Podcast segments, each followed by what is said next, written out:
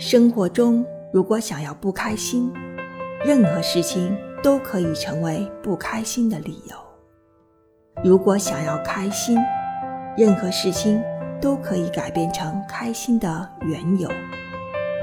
但我们的生命状态还有一种形式，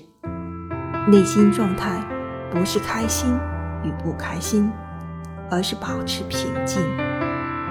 任何事物不会让它泛起波澜，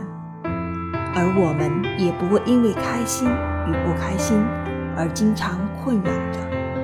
也不会觉得生活的枯燥无味，而是内心保持着。